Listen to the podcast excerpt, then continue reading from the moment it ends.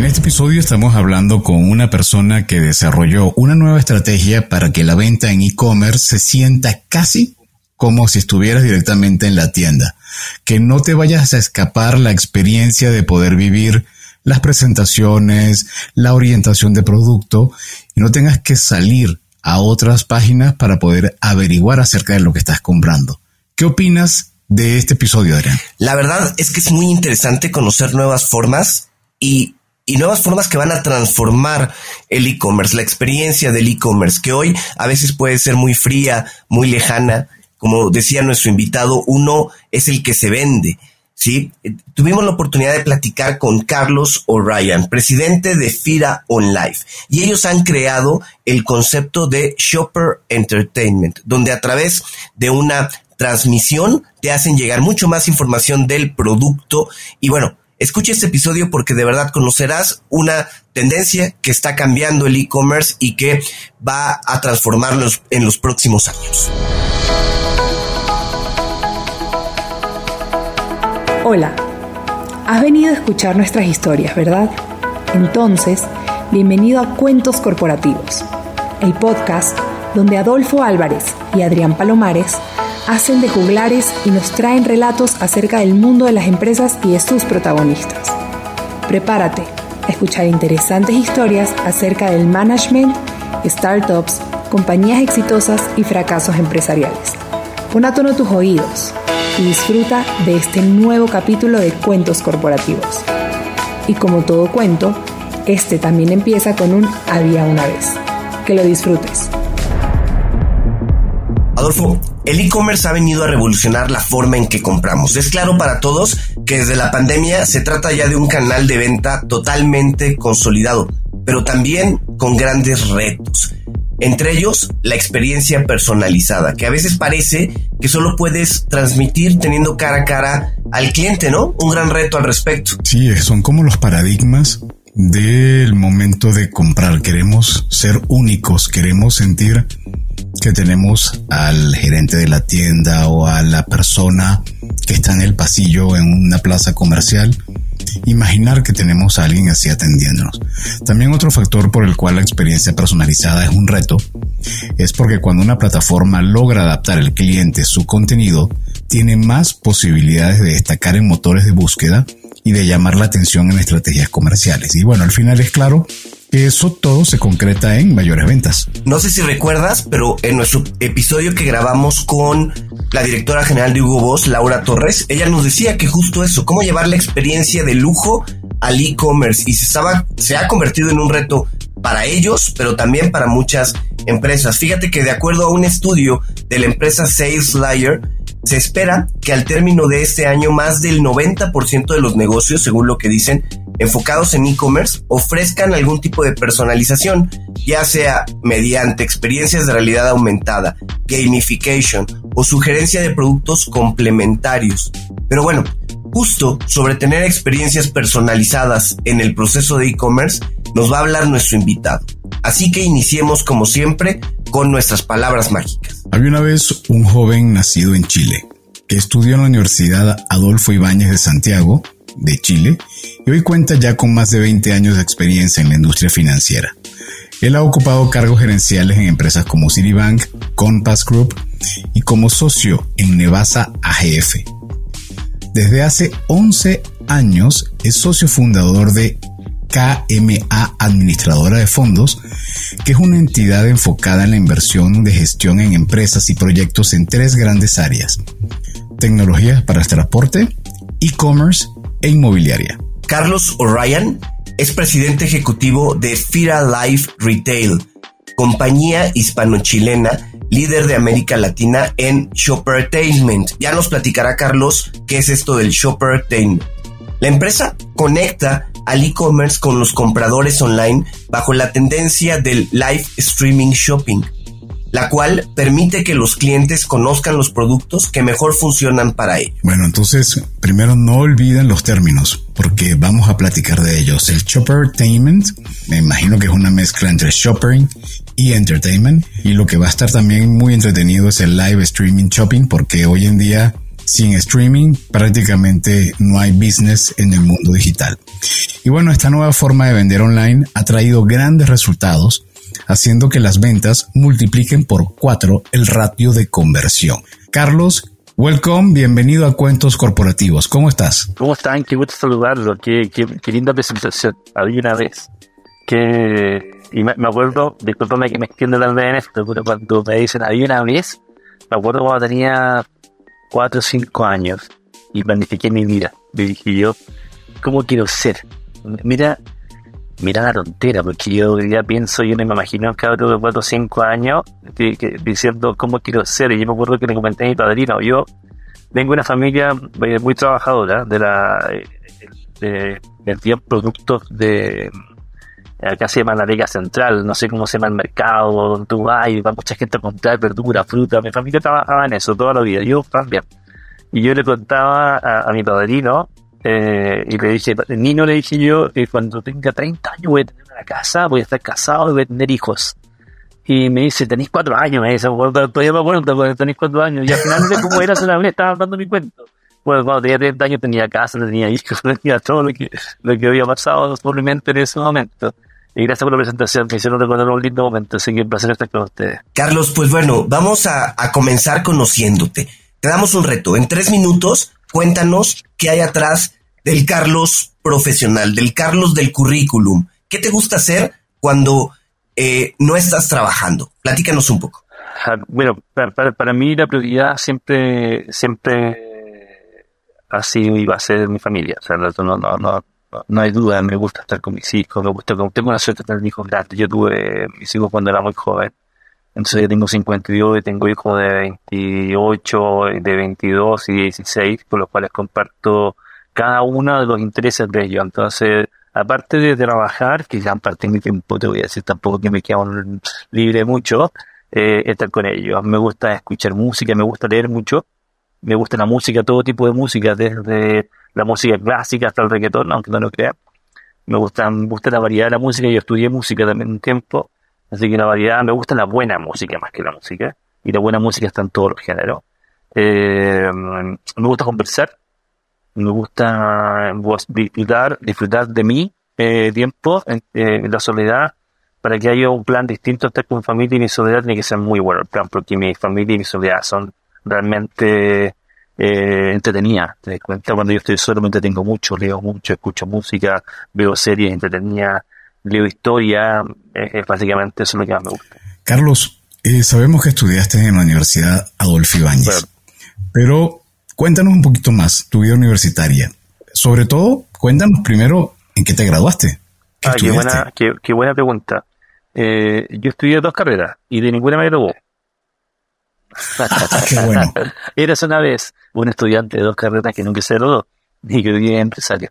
Eh, sí, estudié dos carreras. Primero estudié publicidad, que estudié un año, y por motivo económico, bueno, yo les conté mi familia era una eh, familia se deduce bastante humilde porque veníamos de trabajar de las 4 de la mañana hasta las 9 de la noche en un, vendiendo productos en una feria y en un, mercado.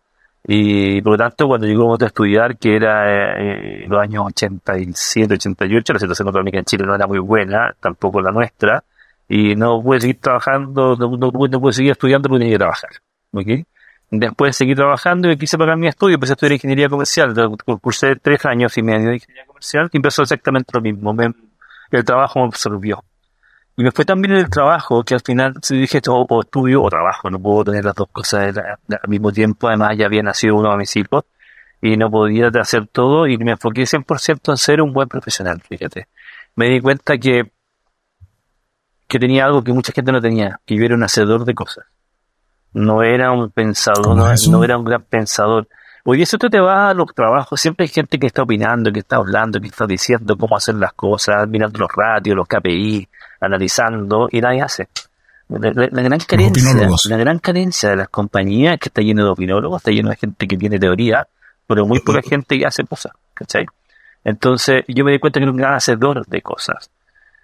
Eh, un cuento corto, para hacer la historia larga en un cuento corto, allí que estamos hablando de cuentos, bueno, tuve una carrera profesional tremendamente exitosa. A nadie le importó que yo no haya terminado mis carreras profesionales, para nadie fue una variable porque mis resultados eran extraordinarios llegué a ser socio de gerente general de compañías tan importantes, de las más importantes en el mundo financiero de Chile. Y, y también eh, formé mi propia empresa de inversiones, eh, la cual invierte aproximadamente 300 millones por 300 millones de dólares, más o menos, de invertido. Y, y nos enfocamos en el área inmobiliaria y en el área de tecnología. Pero desde mi época de estudiante fue dura, porque al final me costó estudiar me gustaba estudiar, siempre sido un buen lector, me gustó estudiar, pero la, escasez de recursos que para gente de mi época, que somos relativamente contemporáneos, por lo que puedo ver, tal vez venido un poco mayor que usted, que tengo 52, era tiempo duro, no era fácil como estudiar hoy día. Antes era, eh, para, para, llegar a la universidad había que gastar dinero, no era y estar en la universidad y comer, o no comía, y tenía que tener dinero para comer, o no comía, y te das cuenta, entonces... Perdón que te interrumpa, pero ¿qué edad tienes tú, Carlos? 52. 52. Ya, pero estamos en la misma. Ah, bueno, sí, contemporáneo. Nos estamos, estamos entre los mismos, somos los mismos gallos. Sí, entonces eh, me tuvo una época dura, pero no la, pero le agradezco tanto. No, me, no, no, no soy un resentido de la época, no soy un resentido no haber tenido la oportunidad. Soy bien agradecido de no haber tenido la oportunidad, de, de no, tal vez de no haber adquirido competencias que fueron la, la, la, la, la falencia después de muchos profesionales. Te cuento yo, como no teníamos la como no tenía un patrimonio brutal, no tenía una que cobijarme si me iba mal, no tenía la oportunidad de equivocarme. Entonces, cuando no tienes oportunidad de equivocarte, Adolfo, eh, me, acuerdo de un libro que se llama, y allá me acuerdo de un libro que se llama El Sun Tzu. No sé si ustedes lo han leído alguna vez. El Sun Tzu, el arte de la guerra. Y una, unas cosas que dice el arte de la guerra es que siempre tienes que dejar una salida del enemigo, una vía de escape, porque si no el enemigo se vuelve muy fuerte. Entonces yo no tenía vía de escape, me volví muy fuerte. Esa es la realidad. Oye, Carlos, y a ver, ¿y cómo viene el interés, después de haber pasado por el, eh, por el mundo financiero, cómo viene el interés en el e-commerce? ¿De dónde nace este interés en el e-commerce?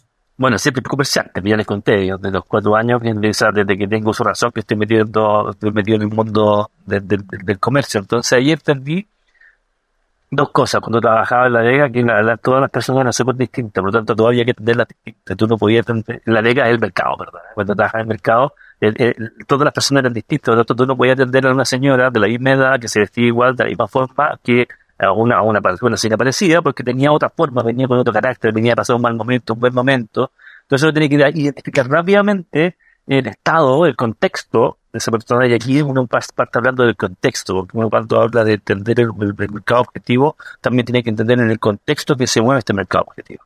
Entonces, el contexto que venía esa persona, y eso lo aprendí de chico. Entonces, el comercio a mí, el negociar, el, entablar relación con las personas era muy fácil.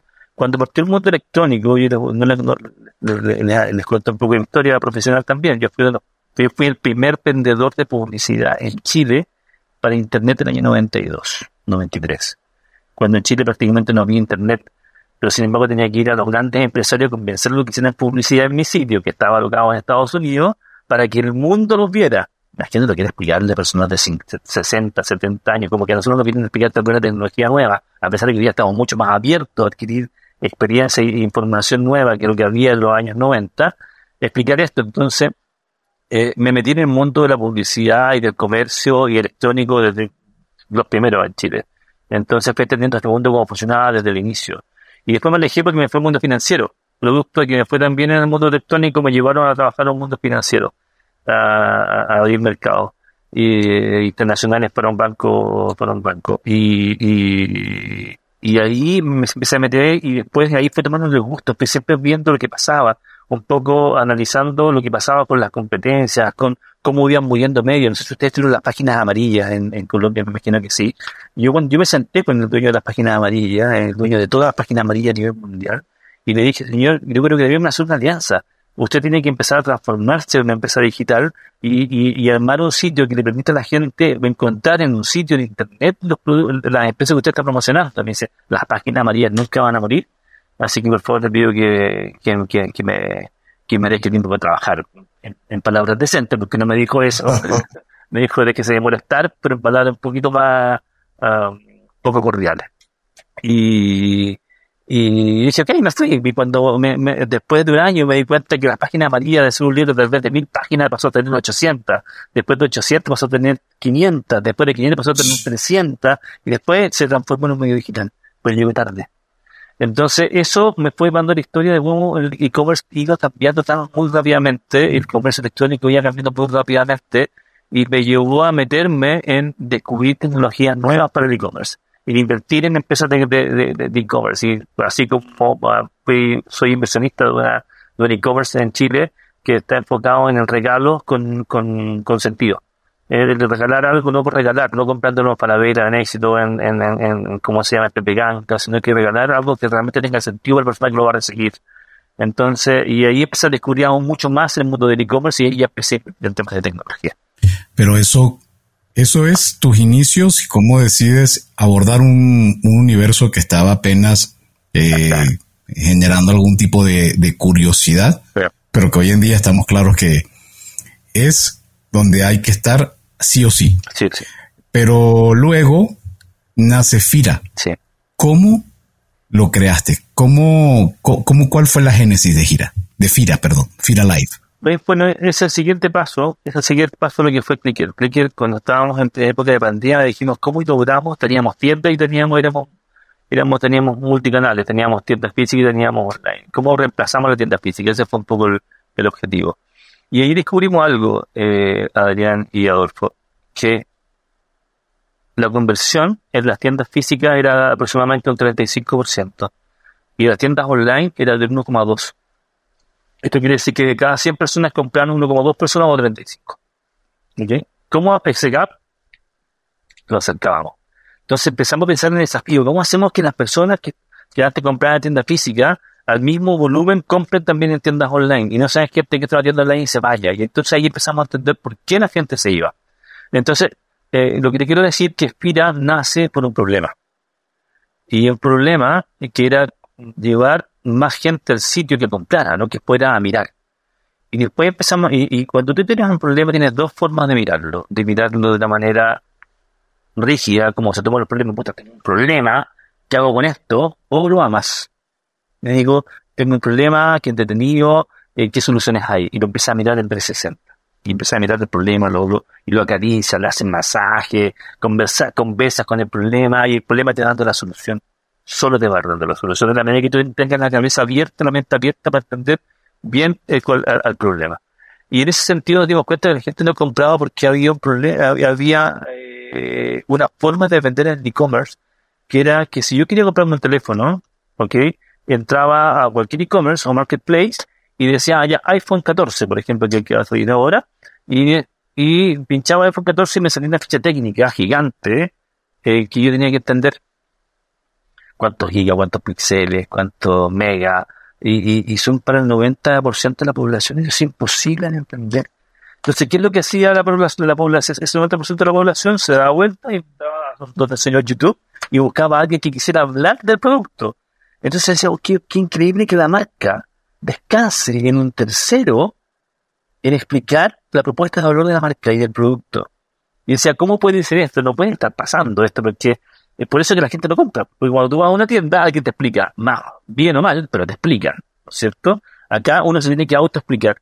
Entonces empezamos a buscar cómo romper esa barrera y Damane Martin, que es mi socia en Regalo que me dice que en China está un concepto que se llama Recipe Shopping, eh, que lo que hace es que hay expertos y vendedores vendiendo productos me metí a China, empezamos a mirar y analizamos esto es, aquí la propuesta de traspasada directamente desde la marca.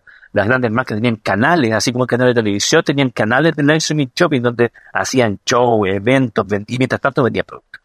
Eh, y cientos, miles de canales. Entonces eh, eh, dijimos que hagamos esto para, Chile, pensando solamente en Chile. Como, y después dijimos, empecemos a buscar con quién hacerlo. Y encontramos que había un español que estaba en la etapa de, de experiencia de producto de, desarrollar la, parte de diseño de experiencia de producto, como, como, el, como el del consumidor vería el producto, básicamente.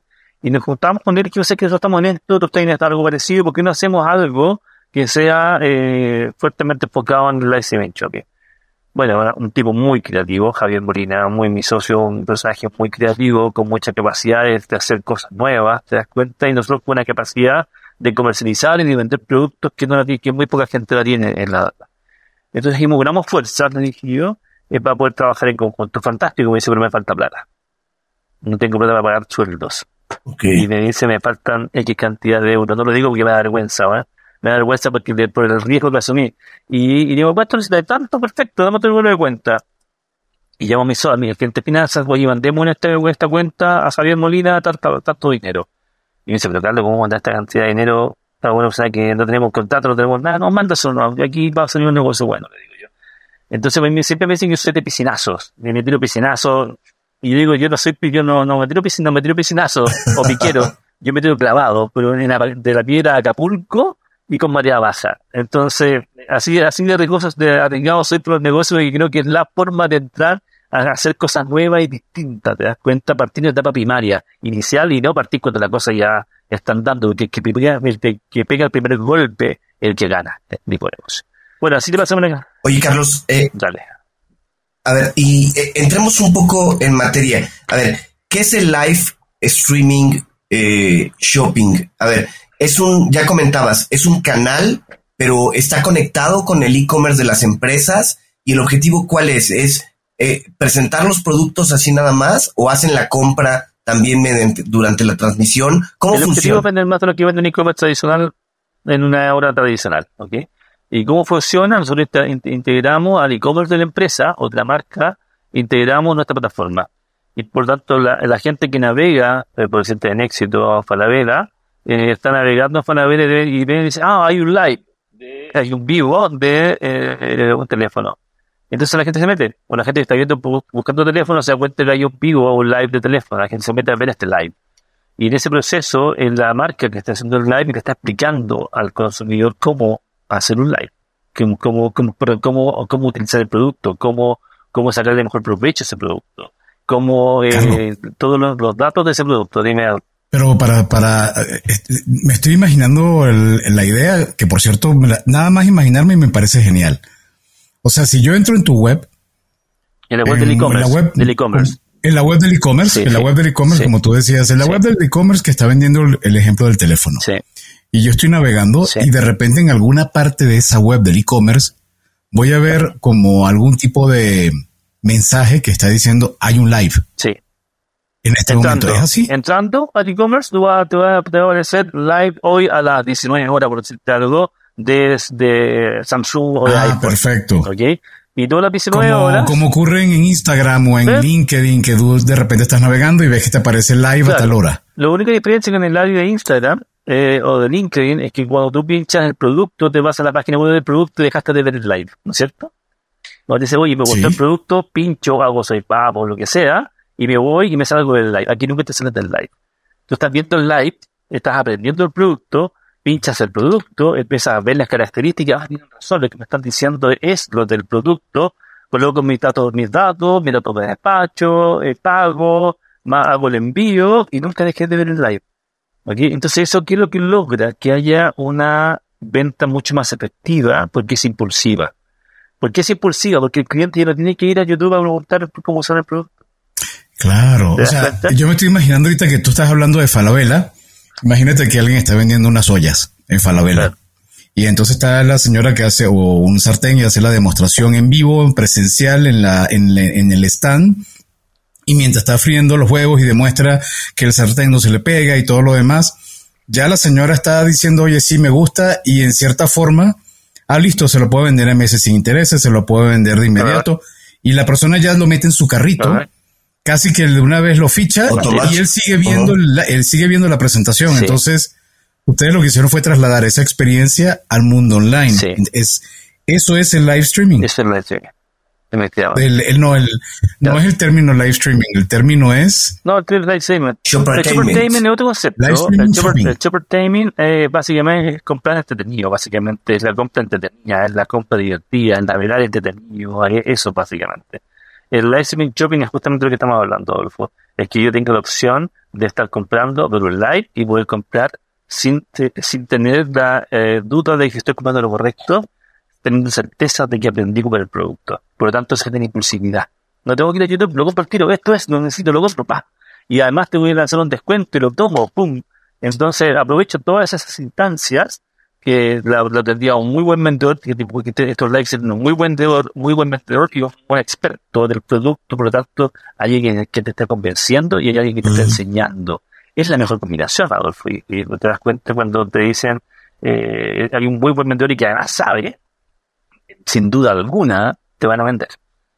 ¿Okay? Eso con el e-commerce tradicional no pasa. Convengamos que eso no pasa en el e-commerce tradicional cuando tú entras y te tienes que auto-vender, ¿no es cierto? Eh, esa es la realidad. Oye, Carlos, y a ver, eh, suena una idea muy interesante. En su experiencia, ¿qué mejora tiene usar live streaming eh, shopping en la conversión que tienen los sitios de e-commerce? Nosotros ya tenemos promedio de 19%, o sea, de cada 100 personas, 19 compras en, en, en, en Latinoamérica. Nosotros partimos, no sé si lo comenté, partimos hace un año, cuatro o cinco meses más o menos, un año, un año y medio, pongámosle, y estamos en 10 países. Eh, nuestros clientes explican más del 50% de las ventas del e-commerce y tenemos las tiendas marcas más grandes del mundo que trabajan con nosotros hoy día. Y es básicamente porque, porque no se dieron cuenta que estaban vendiendo, que vendían más en, en, esa hora. Permíteme, ahí voy a retroceder un poquito. Dale. La tasa de conversión sin tu, sin tu solución, podríamos decir que la, la, el promedio que, que, ustedes están viendo, ¿cuál sería? 1,2. Sin la solución nuestra, 1,2. De cada 100 personas, 1,2 compra. Y que nosotros 19. ¿Y con la solución? 19. Y la, entonces pasa de 1.2 a 19%. Sí. Y es wow. por eso que siento tan rápido, ¿te das cuenta? Ok. Entonces están en 10 países de América Latina. Sí. Más España. Oye, y... Ok. Oye, ¿para quién es el live streaming shopping? ¿Es solo para las grandes empresas o a lo mejor alguien que ha desarrollado su tienda en línea en una de estas plataformas que ahora hay puede acceder? ¿Qué tan, qué tan caro es este servicio para, para pequeños comercios que ahora están metidos en el e-commerce? El objetivo de FIRA es llegar al pequeño, al, productor.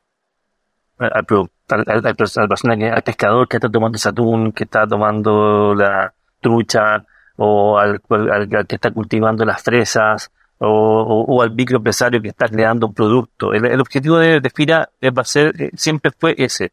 El tema es cómo llegamos a, ese mercado sin morir en el intento. Ese era, era el gran desafío, te das cuenta, porque para eso hay que tener mucho dinero, porque es un mercado tremendamente atomizado.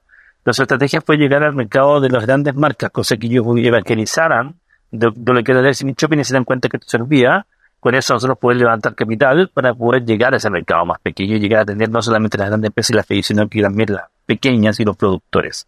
¿Ok? Y pasando obviamente por las medianas. Eh, hoy día es caro. Sí, es caro porque las grandes marcas les gusta esa producción, es cara. O sea, yo, me, yo, yo, digo que yo miro el, spot de ustedes y digo, esto, este, Adrián y Adolfo, son gente que tiene recursos porque tiene eh, tiene atrás una pared que cubre el sonido, tiene buenos micrófonos, tiene algo que hace que no tiene, tiene tecnología que no lo veo, yo me he hablado con muchos podcasts y no lo veo en muchos podcasts, ¿te das cuenta?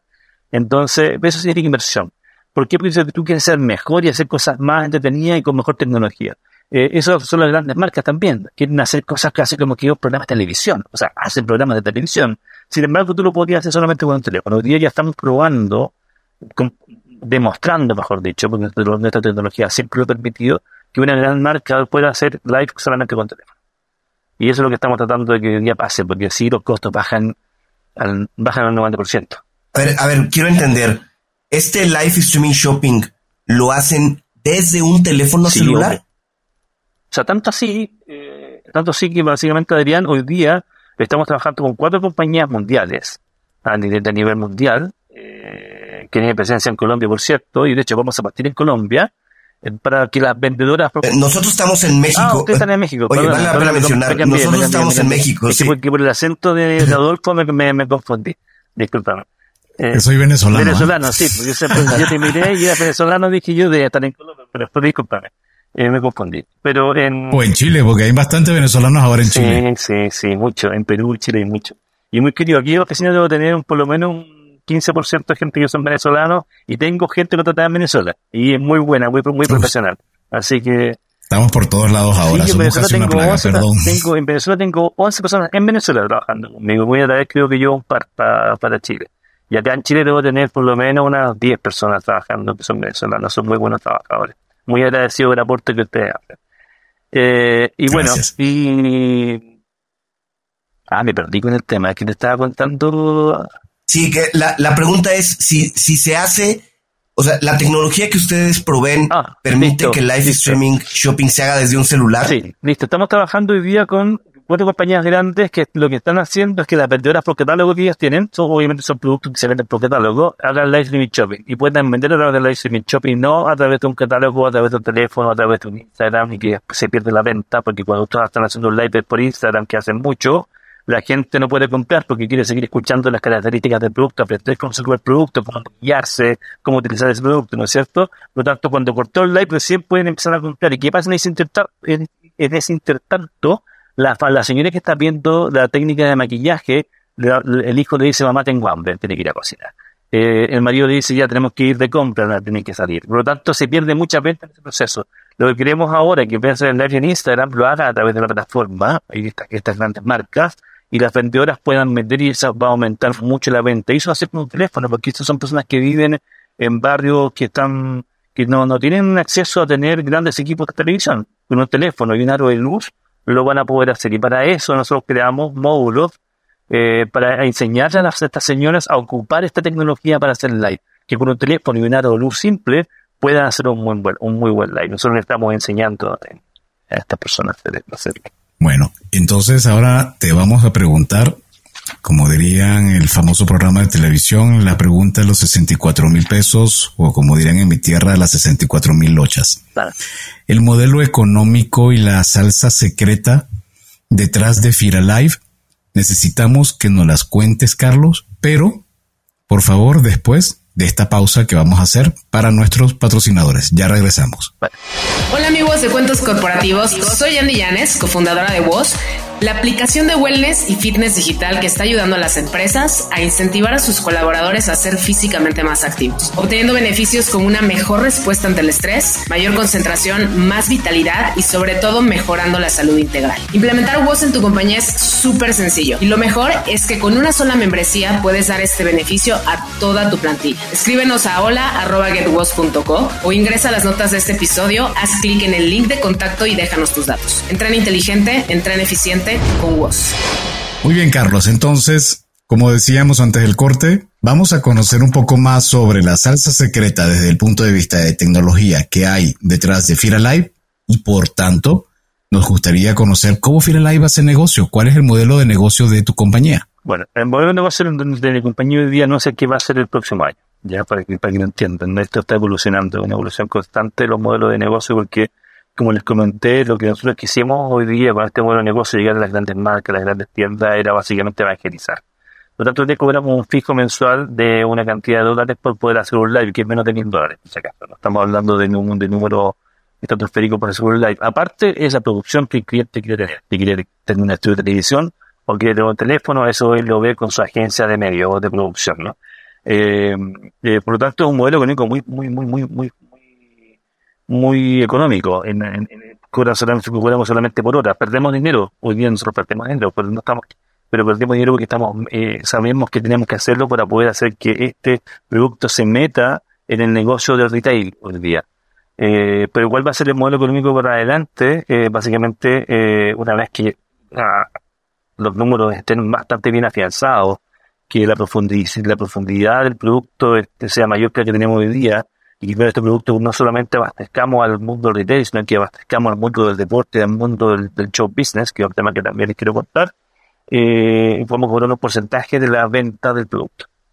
Vamos a hacer un canal de distribución, vamos a hacer, vamos, vamos a convertir básicamente en un marketplace de, de live streaming shopping. Carlos, ya nos comentabas que eh, tuviste esta forma de, de vender en, en China, pero esto se usa ya en otros países de Asia. ¿Sabrás desde hace cuánto tiempo se está fomentando, se está usando? El país que más fuerte lo tiene arra- arraigado es, China, desde, los 2000 desde el 2012 con un punto hasta el 2016. Hoy día te diría yo que eh, eh, en China eh, eh, más del 40% de las ventas del e-commerce provienen de de, del live shopping.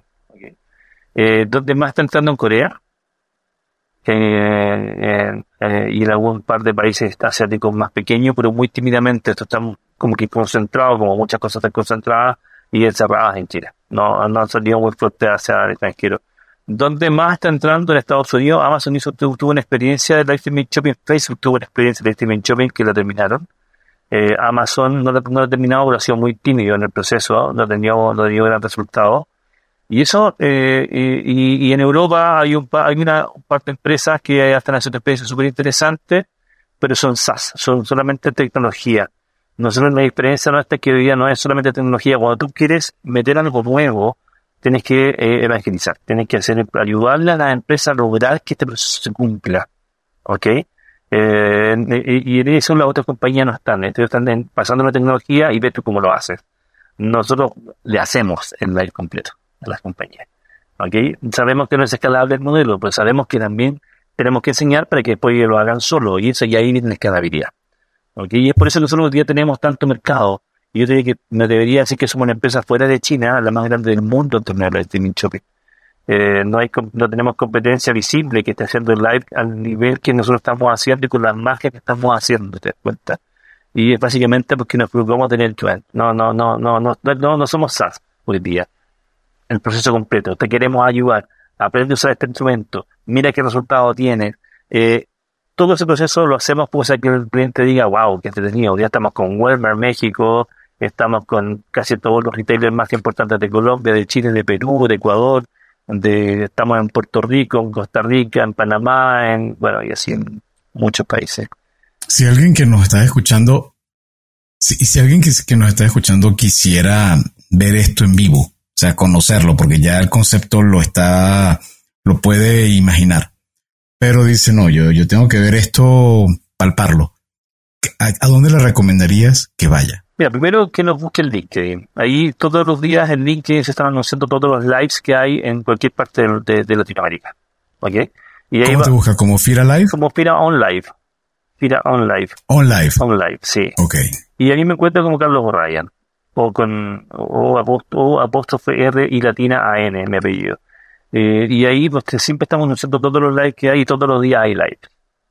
¿Ok? Eh, por lo tanto, así va a ser muy fácil eh, enterarse y va a y conocer la experiencia. Si aún quiere saber más, es cosa que escriba en el formulario que nos va a llegar directamente a nuestro CRM para poder contactarlo y le vamos, encantado le vamos a explicar en lo que es el de streaming shopping. Pero pues, si quisiera verlo en, aplicado en alguno de tus clientes que ya están operando, ¿cuál, ¿hay alguna práctica que tú consideras que, que, que tiene un buen uso de la herramienta y de la tecnología que están ustedes aplicando? En México, Walmart. En México, Walmart. Walmart. Sí, Walmart. Ok.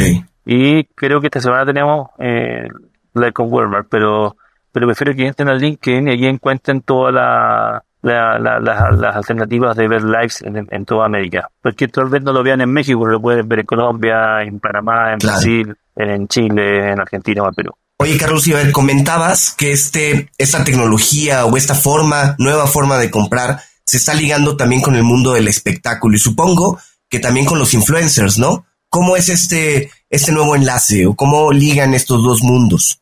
A ver, eh, ¿A quién a usted le gustan los conciertos? ¿Ha estado alguna vez en un concierto o han visto en YouTube un concierto? Sí. Bueno, esta idea también nace desde en la pandemia vimos muchísimo. ¿no? Bueno, me iba sobre esto el año 2018, en que estaba en, no recuerdo dónde estaba, pero estaba fuera de mi casa y que ya voy a ver algo para, para entretenerme eh, y, me pongo a ver un concierto de Justin Timberlake. Y digo, qué extraordinaria la chaqueta de cuero de Justin Timberlake y me acuerdo que tengo una foto con mi teléfono, ni siquiera pantalla, foto del teléfono. Y empecé mi hijo, uno de mis hijos andaba de viaje en Asia, y necesito que busque esta chaqueta. Yo que estaba en, estaba de Estados Unidos, yo estaba en Estados Unidos empecé a buscar. Hasta que me llegó una chaqueta, me llegaron dos chaquetas, la verdad. De, cuero que yo asumí que era de Justin Timberlake, me la probé, no me quedaba ni parecía. No sé si por quitarle la chaqueta o porque yo era de Justin Timberlake, pero quiero asumir que no era la chaqueta de cuero, el saco que, que tenía Justin Timberlake. Entonces, ahí me pregunté, ¿cuánto habría pagado yo por comprar en ese momento la chaqueta de 10 centímetros. La ropa que estaba ocupando él, pero esa, esa, no una parecida, esa. Y después me pongo a mirar la experiencia de mis hijos con sus que son fanáticos de otros artistas y digo, estos, estos tipos cuando van a, y tienen camisetas de su equipo favorito, tienen gorros de favorito, pero tienen que ir a comprar a algún lugar, ¿no es cierto? Entonces, eh, ¿qué pasa si en un evento yo lo estoy viendo por televisión, online o presencial, que es otro, otro tema, y puedo comprar este producto, y me llega el producto pero el original, el que están ocupando, el que de verdad me gustó. Eh, y ahí dije yo, esto también es una variable para la, para la porque, y ahí me conté con grandes managers en, en, Estados Unidos de artistas que están dentro del top 10 de, de, de, Spotify y de, la, y, de, las distintas eh, plataformas de música, y les expliqué, y me dijeron, oye, ¿sabes que justo estamos en la etapa de partir ah, vendiendo, nosotros vendemos merchant, me dice, en los conciertos, pero es un problema evidente. Bueno, yo tengo por un lado una plataforma, tengo por otro lado los canales, porque tengo mis, clientes son Éxito, Paladela, Warfare, todas estas marcas importantes de, los retailers en, América Latina. Eh, porque no aprovechar también estas marcas, esta, esta, esta, esta plataforma para poder entregar el producto que tú tienes de, de, este artista, si es que lo estás viendo online, en un, un recital, por ejemplo, de, de Day Yankee, te gustó el ponedor de Day Yankee, lo compro y me lo tienen en Chile, me lo tienen en México, me lo tienen en Perú, me lo tienen en Colombia y empezamos a trabajar en conjunto para armar este, este proceso y yo creo que estamos muy cerca. Yo creo que ah, el próximo año, de todas maneras, ya hay un par de conciertos con algunos artistas que van a poder aprovechar esto, esta plataforma. Eso estaría brutal. Genial, ¿no? Sí, muy y, y te pongo otro, y te pongo otro, pues esto está, cuando tú vas a un recital, en estos estadios gigantes, arena, somos, son pocas las personas que tienen la suerte de estar encima del artista en la primera fila para poder verlo. Muchas están atrás y ven un, un escenario iluminado y un punto que se mueve.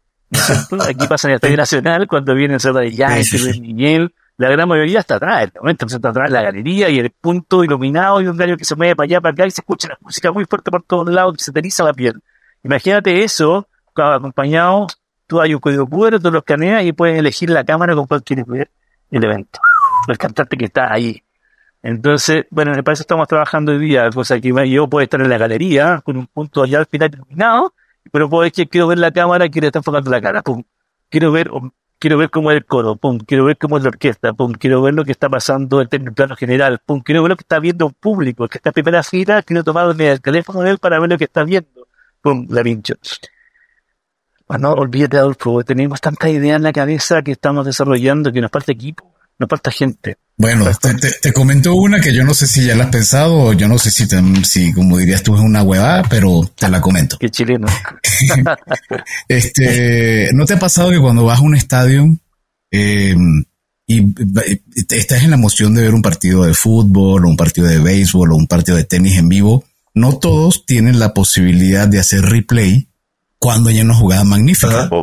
a mí me pasa, por ejemplo, yo soy fanático del béisbol y cuando voy a los partidos, por ejemplo, aquí en México, soy fanático del equipo de Diablos, que es el equipo local de la Ciudad de México. Y hay una jugada excelente y de repente tengo que entonces encontrar el streaming de si hay un canal que está televisando para poder ver cómo hicieron el out en primera base. Y si no, entonces me quedo con si fue out, no fue out. Y siempre me preguntaba, ¿por qué el mismo estadio no tiene su propio servicio de streaming, que incluso hasta yo pudiera, yo voy a comprar mi boleto y mi boleto me cuesta 100 pesos mexicanos.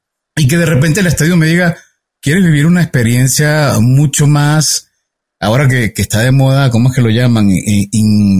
este, inmersiva. Ese es el término que, porque ahora todo es inmersivo, pero bueno, está bien. Imaginemos que, que es una experiencia inmersiva donde yo pago, no sé, un X por ciento más y me da acceso a ver eso en tiempo real en mi teléfono con una conexión, porque sabemos que cuando hay esas concentraciones, las celdas de, internet se, se, saturan y es difícil que uno pudiera tener entonces un acceso especial, que yo veo la, la jugada, yo pudiera entrar en mi teléfono, pudiera verlo y decir, wow, tremendo. Sí, no, mira, si fue out, aquí lo estoy viendo, no fue out. Eso sería increíble, ¿ah? Y en fútbol y en todos los Es genial, es genial. Sí, no, no, específicamente ese punto de retroceder no lo habíamos pensado. Gracias de, todo, te voy a dar los créditos, Eh, pero es súper entretenido porque al final, cuando pensamos en esta idea del, del, del deporte, bueno, ¿en qué lo pensamos? En que tú estuvieras viendo, elegir también qué cámara ver, escuchar el relato, un poco eh, llevándolo al siguiente nivel, cuando nosotros acompañábamos a nuestros papás al estadio o a nuestros abuelos al estadio y ellos estaban con la radio. Entonces, ¿y por qué? Porque querían escuchar el relato, ¿te acordás? Porque querían escuchar no solamente el partido, el relato, la emoción del relato, ¿te das cuenta? Entonces, eso mismo lo que en la radio, no sé si te acuerdas que la radio era más, hasta más emocionante que la televisión. Obvio, obvio, o sea, yo prefería escuchar muchas veces los partidos por la radio con la tele, con la tele, pero esto no está pasando. O sea, cuando lo realizaban y que ¿Y qué va a hacer el gol? Por allá, no, no, tenía ninguna opción de hacer el gol, pero ya solamente escuchar, imagínate que podía hacer gol, era echar a volar tu, imaginación, tu creatividad, y eso te daba una sensación de adrenalina importante, te cuenta, bueno, eso, eso queremos lograr. Pero también queremos lograr que la gente pueda decir, ¿sabes qué me gusta de, de, Diablo? Me gusta la camiseta de tal jugador, la quiero comprar, clic.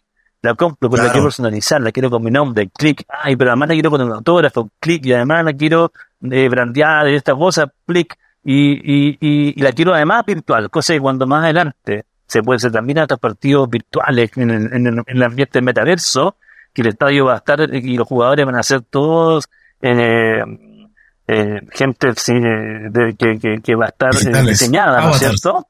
Si el lado está, tú, tú vas al estadio y veas que tu camiseta está, tú estás viendo ese partido de este ese estadio virtual. Eso es un poco de Oye, oye, Carlos, y también sonaría que el siguiente paso podría ser una alianza con estas plataformas de tiendas en línea. En cuentos corporativos ya hemos tenido oportunidad de platicar con tienda nube, pero está Shopify, están otro tipo de, tiendas que les permitiría llegar a un canal muy importante de pequeños comercios, que era justo lo que comentabas, ¿no? Sí, sí, sí. Nosotros, nosotros hoy día estamos unidos a 50 plataformas. Tenemos ese enlace, por lo tanto, ya, ya cualquier persona que tenga que tenga ocupe tienda nube, que ocupe, Shopify, que ocupe Oracle, que ocupe Magento, cualquier de estas plataformas gigantes que hay de, para hacer e-commerce, eh, ya para nosotros es muy fácil. Nosotros, la gracia nuestra es que nosotros en, dos horas estamos en live a nivel técnico.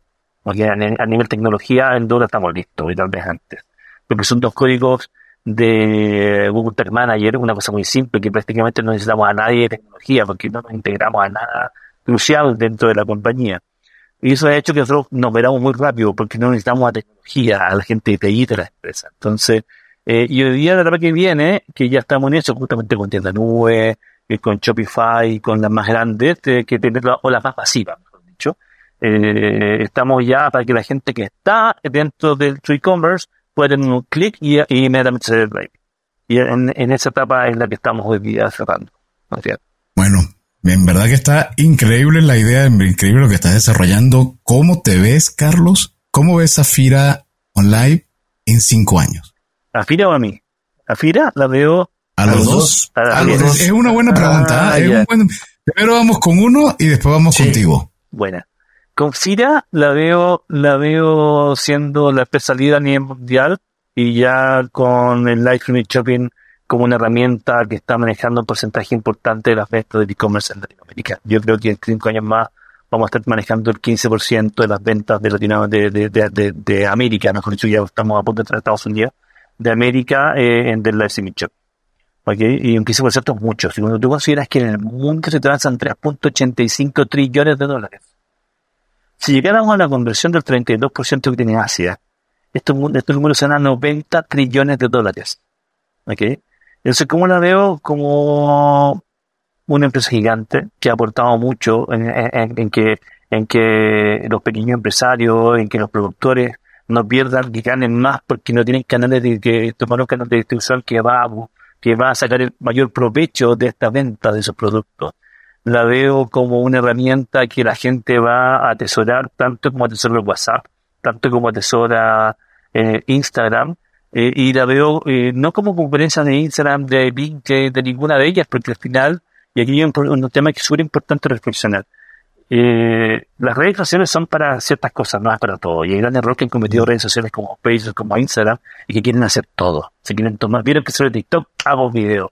Eh, quiero vender, ah, escucho que Carlos quiere comprarse zapatos, le aparece publicidad de zapatos solamente porque Carlos lo dijo, hablando por teléfono con alguien, ¿te das cuenta? Entonces, y la gente de alguna u otra forma dice, yo no quiero esto, yo, yo, yo no entro a TikTok porque me vendan publicidad, no voy a comprar nunca a través de Instagram, me molesta que me, que me metan tanta publicidad, me molesta que Facebook me quiera meter, meter, meter información y Facebook está muriendo. Instagram va en retroceso brutal de, de, de engagement, de, de, de, cada vez eh, menos gente está ocupando Instagram y está potenciando TikTok. Y, y está algo, es por algo súper simple. Cuando tú como persona natural, Adrián y Adolfo, están eh, viviendo su vida, tienen distintas redes sociales, tienen a su familia, tienen la iglesia, tienen a sus amigos. Las cosas que tú hablas con tus amigos un sábado en la noche no una conversar en la iglesia. Seguramente si, alguien, si escucharas que alguien las conversa en la iglesia te horrorizarías, ¿no es cierto? Y tampoco se las va a comentar a tus hijos. Y las cosas que hablas en la iglesia no las va a conversar a tu amigo un día tomando cerveza en la noche, comiéndose una, una carne asada. Y por tanto, ¿por qué, por mundo, o por Instagram, por qué Facebook, por qué las redes sociales quieren pretender de que todos hablemos de todo dentro de su misma red social? Eso no pasa. Cuando estás en LinkedIn y ves que alguien habla de política o te vende cosas que son, no corresponden al mundo del negocio, te dice, vale, un poco, este es un mundo, este, LinkedIn es para hacer negocio, para buscar trabajo, para informarnos lo que está pasando en el mundo empresarial, para capacitarnos, no es para que me esté hablando de política. Pero si hay personas por, por WhatsApp hablan de política. Entonces, como yo veo a, a, a Fira Online, la veo como la empresa de, de, de Marketplace de Live Saving Shopping, que va a revolucionar la forma de comprar y de vender en los próximos cinco años. Eso es lo que yo espero para FIRA y obviamente a nivel de número quiero ser más que un unicornio en términos de valorización. Y a nivel, Muchísima suerte. Y a nivel mío, a nivel de Carlos, eh, siendo feliz. Porque lo, lo que yo creo que pero no hay nada más lindo para bueno que ser feliz. Y eso ya te, te dice todo, estás pleno, estás contento en tu trabajo, estás feliz con tu familia, estás viviendo nuevas etapas de la vida. No me niego a vivir etapas que mucha gente se niega yo no quiero ser abuelo. No me digan abuelo, yo quiero ser abuelo. Tengo hijos de 28 años y lo único que espero es que lo hagan abuelo. ¿eh? Eh, quiero ser abuelo. Entonces me, me, me vio siendo feliz nomás. Es un poco lo que grafica un poco eh, lo que quiero ser. Okay. Carlos, pues vamos a retomar tu lado personal y entrar a la parte de preguntas obligadas que hacemos a todos nuestros invitados. ¿Te gustan sí. los cuentos? Sí, me, de, de, de, niño leía muchos cuentos, hoy día no los leo tanto, para ser bien honesto, pero de niño leía muchos cuentos y me gustaba mucho, mucho. ¿Algún cuento favorito o escritor de cuentos favorito que nos puedas comentar? A nivel de escritor, de, a mí como cuento, en Principito, sin duda alguna, que es un cuento que me, me marcó un poco la vida, te diría yo me siento como el principito. De verdad me siento, me, durante mucho tiempo en mi vida me sentí que yo era el principito, como que lo había escrito porque alguien vio mi vida, ¿cachai? Y eso pensaba yo como era tan soñador. Imagínate que a los cuatro años ya sabía lo que quería hacer a los treinta. Y yo era un soñador empedernido, por lo tanto los cuentos me fascinaban. La carroceta roja, para qué decirte, me enseñó que no podía confiar en los demás. Esa la, la, no podía confiar en desconocidos. Y esa, era un poco la, la enseñanza que saqué, que, que saqué de carroceta roja, no confies de gente que no conoces. Okay. Eh, entonces de todos fui aprendiendo un poco, okay, pero el libro que más me ha marcado, que, que yo no podría afirmar que es un cuento, pero para adultos, es el libro de quién se ha llevado mi queso. No sé si ustedes lo han podido leer. ¿No consideran ustedes que sí, es un claro. ejemplo de un cuento que es sí. un cuento para adultos? Sí. Sí, sí, sí. sí. sí ¿no? es, es, tal cual un cuento. Tal es cual. tal cual un cuento. Yo ese, ese para mi gusto es el mejor, es la Biblia del emprendedor, es la Biblia del vendedor. Señores, si ustedes son vendedores, son emprendedores, lean ese libro. O sea, yo les recomendaría muchos libros, pero ese libro es el que más tienen que leer. Les enseña a no quedarse estáticos, a, a salir a buscar la oportunidad, no perder, no, no quedar, no esperar que llegue la oportunidad, no tiene que salir a buscar. La suerte no existe por ser, por, por, por, por como tal. La suerte hay que buscarla. Hay que, hay que conseguirla. Hay que trabajar para ella. Y esa es lo que me enseñó el libro que se llama Yeso. Así que léanlo. Tú que eres una persona del mundo de tecnología, ¿hay alguna aplicación o algún gadget que tú le puedas recomendar a la audiencia porque a ti te funciona y lo usas para ser o más productivo o para divertirte o para dormir mejor? Para dormir mejor, te diría yo, disculpa que sea reflexivo, pero ustedes me han hecho con la voz que tienen y el oh, tema claro. que he tocado me, me, han puesto muy reflexivo y día les voy a decir, pero no soy tan seguido. Pero, pero para dormir mejor y hacer las cosas bien, te diría yo. No hacerle mal a nadie. Yo creo que una de las cosas que más me ha ayudado en la vida es que nunca le he hecho mal a nadie. Y las veces que he creído yo que podría haberle hecho mal a alguien o que esa persona sintió que mal le había hecho, le pido perdón al tiro. Y me le pido disculpas y trato de enmendar esa situación. Yo creo que nada que te haga dormir mejor que tener la conciencia tranquila que hiciste el viaje. Eso es lo primero.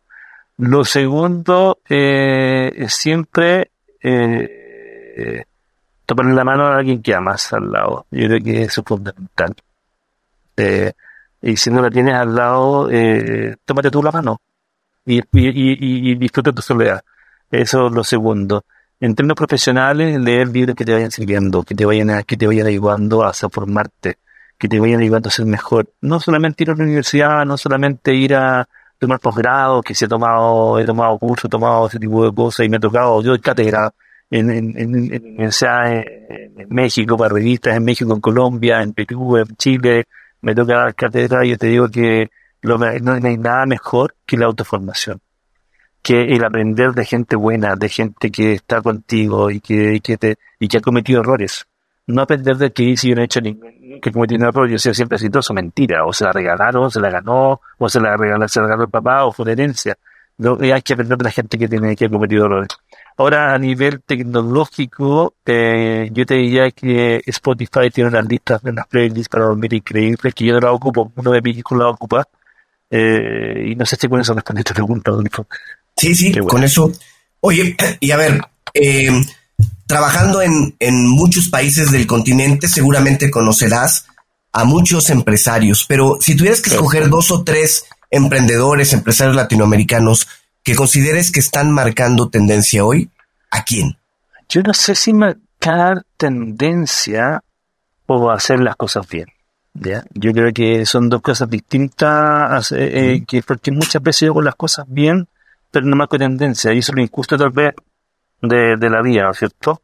Eh, mira, eh, sin duda que en Chile, yo voy a partir por Chile. Eh, en, Chile hay empresarios que son gente buena, gente que, que no solamente ha hecho grandes negocios, sino que también hace bien, ¿no? que hacen cosas buenas para la gente, que tienen a su gente trabajando bien para mi gusto, la gente del grupo Penta, Carlos, eh, la eh, del grupo Penta, Carlos Genolarí y sus socios son gente que injustamente han sido juzgada, pero, pero son gente buena. Si tú me voy al mundo colombiano, la familia Santo Domingo, es gente que está invertida en distintos puntos del, del, del mercado, tanto inmobiliario, tecnológico, en todo, en, en el mundo televisivo, son de de Caracol TV, pero es gente que no solamente piensa en ganar plata, sino que piensa también en que sus empleados, la gente que colabora con ellos, esté eh, ganando lo que corresponde y, con, y con igualdad, con diversidad, o sea, preocupándose de que no solamente sea un mundo machista el que reine, sino que sea un mundo que sea muy diverso y que haya igualdad en, sus empresas. Ambas empresas, te lo digo, son, han sido similares. Eh, y, a nivel de tendencia, me, parece que hay un, empresario argentino eh, que formó una fintech que se llama Walla. Eh, y esa, es, no, no conozco bien el nombre de él, pero... Mm. pero Pier Paolo Barbieri y ya nos ha acompañado en cuentos corporativos. Fíjate que lo encuentro, lo encuentro y yo lo miro, nunca he conversado con él, nunca he conversado con él, pero lo miro y pensaba, mi radia energía, mi radia inteligencia, creatividad.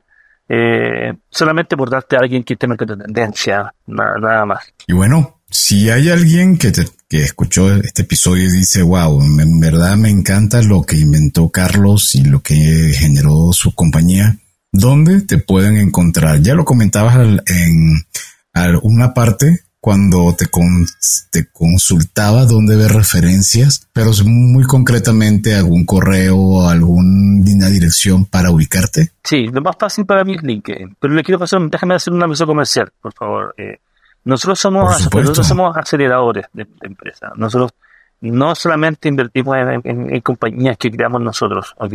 Invertimos, pero gestionamos empresas o ideas que tengan terceros también. Y las aceleramos. De hecho, hoy día estoy tomando una, una, una ProperTech que también eh, chilena que la vamos a lanzar para toda América.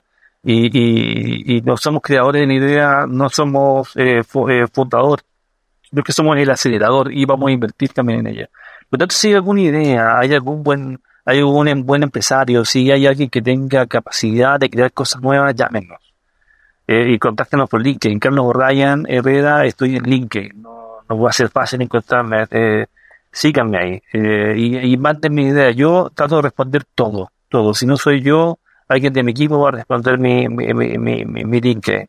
Pero si hay alguna buena idea, eh, con, un slide, un mensaje de, de, de, voz, que en, menos de tres minutos me expliquen la propuesta de valor y de negocio que tiene, yo, sin duda alguna, si le puesto que es buena, los voy a llevar de vuelta y vamos a hacer cosas juntos. Ese es el comercial de Carlos Ok. Oye, Carlos, bueno, ¿algún mensaje final que quieras compartir con nuestros escuchas? Sí, hay varios, pero tengo que lanzar uno nomás. Eh, atrévanse. Aquí hay algo que les, que vengo diciendo a mis hijos desde que nacieron. Uh, el y si yo lo hubiese, si yo lo hubiese hecho, yo podría haber sido como fue ese. esa palabra sáquense de la boca. Ustedes tienen que atreverse a hacer las cosas y ser eh, protagonistas de su propia vida, de su propio desarrollo, y no esperar que el resto de los de, de, de desarrollo profesional o personal, ustedes tienen que ser los protagonistas. Y, y, los antagonistas también tienen que ustedes ser los mayores críticos de ustedes mismos, ¿okay? para poder crecer, para poder ser mejor.